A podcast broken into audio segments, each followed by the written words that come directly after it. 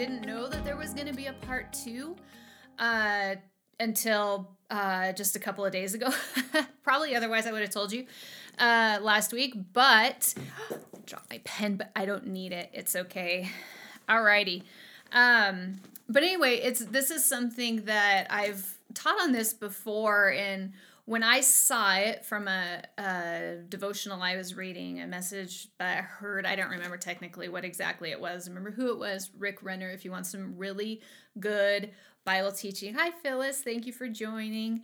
Um, uh, Rick Renner is, he just knows he's a he's so studious and he knows the word so well and some people like i can study the bible like him but my my brain capacity just isn't quite there. Uh no no comments from the peanut gallery. But anyway he just opens things up and is is really easy to understand and makes it super interesting. So anyway um i was talking about on friday i guess. What day is today? Uh, i was talking about on friday about hey you you be you just you know don't don't disqualify yourself. Take your personality and the personality that god gave you and and use it. Don't be ashamed of it. Don't neglect your character. We should always build our character and make sure it's a good character.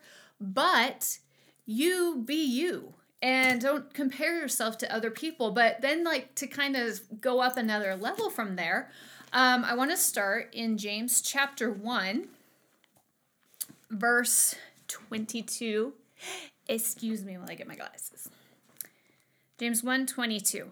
But be doers of the word and not hearers only, deceiving yourselves.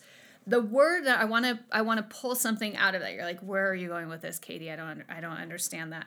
First of all, we should be doers of the word. What the word of God says, the instructions that we're given in the word, we should act on them. We should we should do them.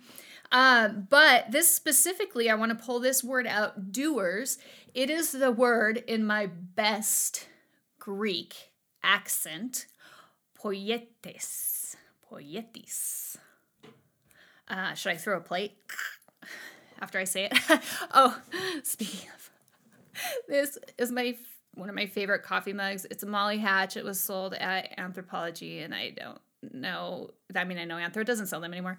This was going to be my coffee cup for the day. Apparently, I don't remember this, but it was cracked, and I realized that. I see the crack now, uh, but all this coffee was sitting on my desk, so I had to change it to. This may or may not be Pablo's, Pablo's mug, but we know, we know. So anyway, that's just a little a little side, side step. Poet poietes. P O I E T E S. Okay, don't just stick with me. Stick with me, okay? That word is the Greek word for poet and it carries the idea of creativity, such as a poet whose personality includes a creative flair. What word am I focusing on? Creative. Okay, God created you with a specific personality, a specific skill set, specific gifting, specific talent, specific anointings. Imagine the possibilities if you and God teamed up, what you could do. And when I say you, I don't mean you, I need to point, you, I mean in general what could we, obviously, because I'm included in this, what could we do if we let God work with what He gave us? So don't discount or disqualify yourself.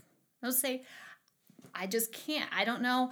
I don't know how. Listen, we have the Bible, we have the promises of God, we have the Holy Spirit, we have uh, Google we have so there are so many things that really excuses are somewhat irrelevant right now. And time, hello, everybody has time right now, okay? We've all seen the memes going around. Is it just me, or is this kind of like the best meme season of our lives? Like, there is some funny stuff out there.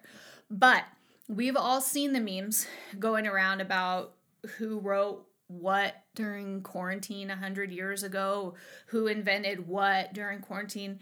And and so to make the most of this time to work on the things that you've been wanting to work on. So that word um poetis is also found in ephesians 2 20 which says make sure i'm in the right place. I've been known to read the wrong verse. Yep that is the wrong. 210. That's why. Ah, for we are his workmanship created in Christ Jesus for good works which which God prepared beforehand that we should walk in them. Nicole. I'm famous, just like them when they're on the airplane. uh, so so that word workmanship in Ephesians 2:10 is the same word doers in Ephesians 1:20. It's uh, workmanship poema, but it's also poetis. And so it's that creative, um, carries the idea of creativity, such as uh, a poet whose personality includes a creative flair. So you could say, okay, Katie, here I am at point A. I want to get to point Z. I can see point Z. I can see this idea. I can see this accomplishment. I can see this thing that I want to do. I don't know how to get, I can't get from B to Y. I, I don't possess this skill or I don't possess this skill. Well, I saw something. I, in my um, YouVersion Bible app, I, they, there's, they have the Bible reading plans and stuff. So, funny story, I'll tell myself. I uh, was going to do read the Bible through in 90 days. The first time I did it, it took me a little over a year. Just being real. Um, the second time I did it, it took me like 100 days.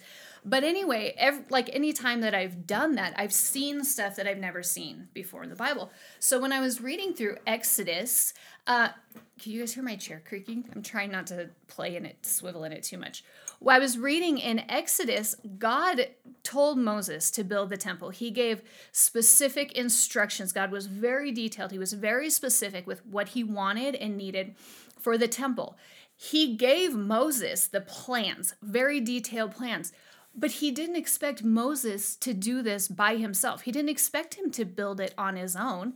And so, if we look in Exodus chapter 31, I pre marked my passages so that it doesn't take me forever to get to them. Ha! You guys can't beat me. Exodus 31. Uh, we'll start in verse one. Then the Lord spoke. So this is after, like, if you if you look back, like very very specific things that that God has told Moses of how he wants and what he wants. But 31 1 Then the Lord spoke to Moses, saying, See, I have called by name Bezalel. No, I don't know.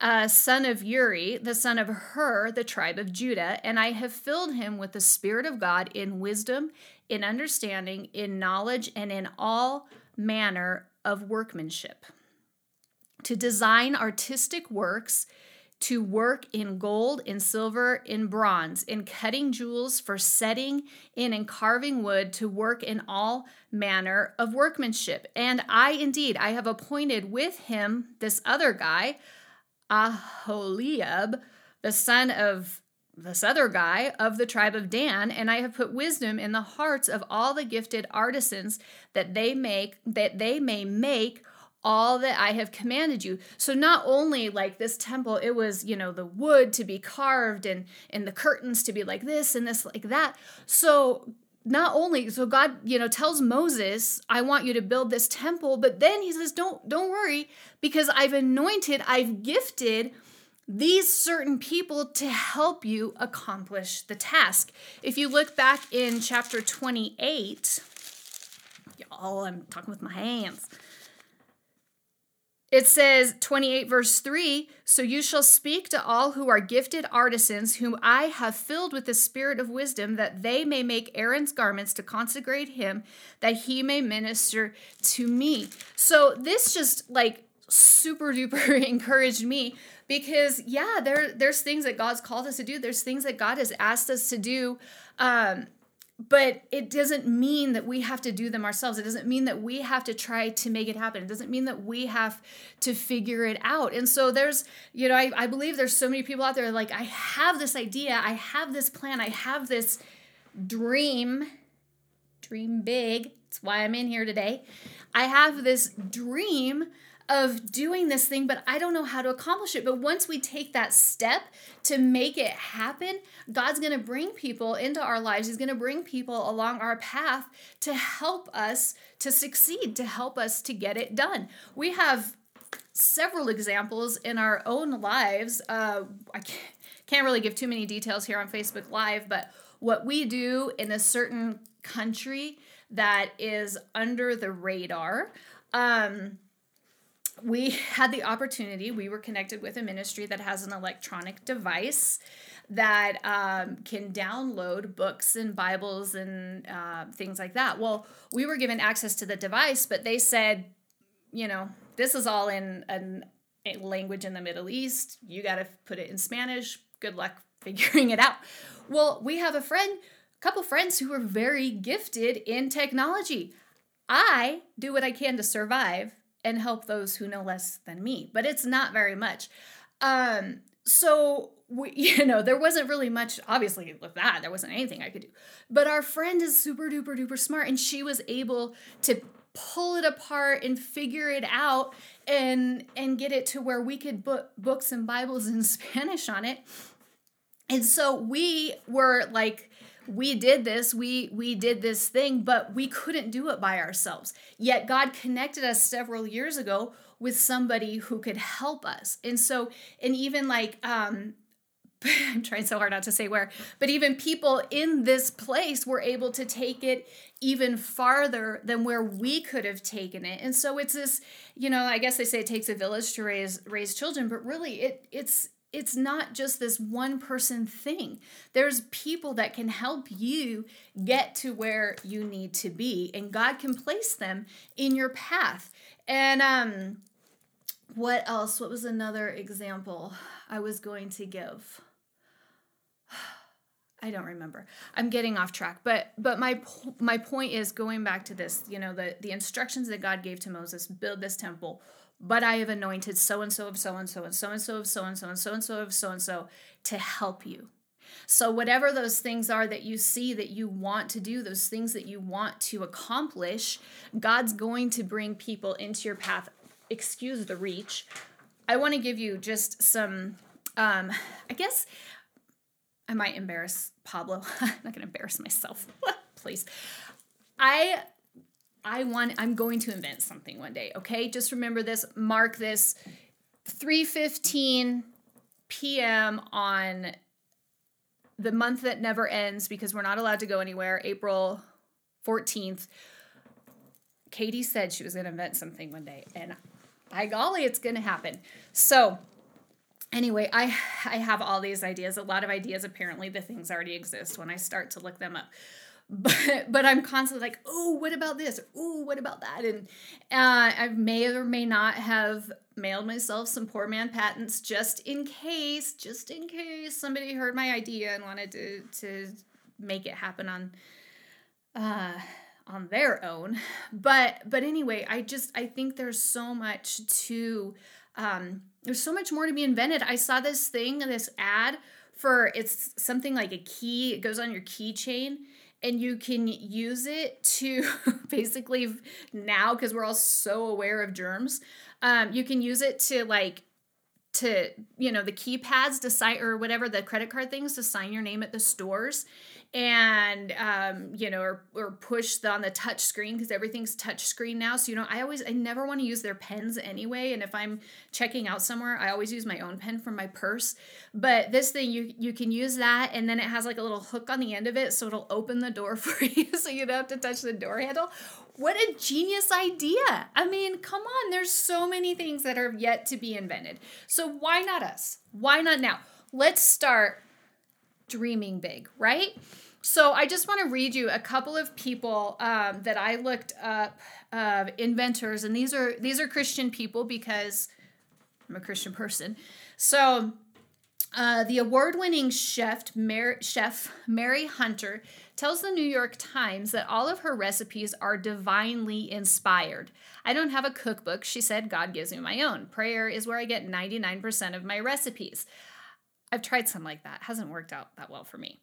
One day, Hunter says God gave her an out of the box idea, a marinating stick that outperforms herbal injectors restaurants typically resort to. The idea took time to fully come to fruition. It was first given in 1994 and took nearly two decades to make its way into stores. It was worth the perseverance. Gail Pittman, a stay at home mom, turned an idea into a business venture while looking for a creative outlet. One day, she found herself playing around with ceramics and found a joy for decorating pottery. Her company submits the business um, before God and the decision making. Sorry, I was skipping ahead. Okay, here we go. She now has a company that produces ceramics and home decor, employing over 110 employees. Peanut products. Affectionately known as the plant doctor, George Washington Carver's faith was a key component in his inventions. As a science enthusiast, he once asked God to tell him the secrets of the universe, but instead, God pointed him to something much smaller the peanut. The secret the secrets Carver discovered led to the inventions of hundreds of new discoveries, including peanut butter, cosmetics, plant oil, marble, plywood, and even the dye used in Crayola crayons. All of his invent all of his inventions Carver humbly attributes to the creator, having often said, "The Lord has guided me, and without my savior, I am nothing." The laser printer. Anybody use a laser printer around here? Gary Stark Weeder, inventor of the lazy, as I say, lazy printer. the Wi-Fi enabled ones are lazy printers. You don't have to go to it; you just push a button. Uh, encourages believers to think that wasn't on the paper. That I just made that part up. Uh, encourages believers to think biblically about their work. As an engineer and inventor, he's worked with some of the leading technology innovators to include Apple, Microsoft, and Xerox. He credits the success of his inventions to the guidance and inspiration of God. I believe that to a great extent, the creativity we possess is because the Creator put it there, says Starkweather. God put things in us as tool as tool developers and creative individuals and I think it has to please him when he sees us use those faculties to make something completely new. Isn't that cool? I find it inspiring. I find it challenging. So as we wrap up here, I just want to encourage you guys from from where we started off, James 122, be doers of the word. Be creative. Have a creative flair. Start thinking outside of the box. You know, I I heard somebody once they had gone through a really difficult time and and they said, "Oh, I'm so glad I can just start dreaming again." And my thought was like, "Why did you stop?" You know, the times that we need that we really need to be dreaming big are in the times where it looks nearly impossible. There there have been times in my life where it's like I don't even know. I don't even know what's going to happen next. I don't even know how, you know, how or what and and I would just picture myself of where I wanted to be and and see things and and dream things and dream bigger and that's actually how I put myself to sleep at night. I still dream. Dream big Pray big. Why not? Why not? That's my question. So I hope you ask yourself that same question. Why not? Why not me? Why not now? No better time than any. Um, and and see what God can do with you, in you, and through you. So that is all I have. Friday, we have a special treat for you. Nope. Yes, Friday. What was thinking today was Friday. Friday, Pablo and I are going to do a live together. Bilingual, bilingue. That's right. So make sure that you're available. Same time, three o'clock. Grab your coffee, your favorite coffee mug, and um, we're gonna be doing. We'll be doing a live together, translating one of us. Pablo will be teaching, I'll be translating, probably, unless I have something to say, and then we'll switch. So, anyway, make sure you join us. That would be super fun. Um, so, that's it. Thank you for joining.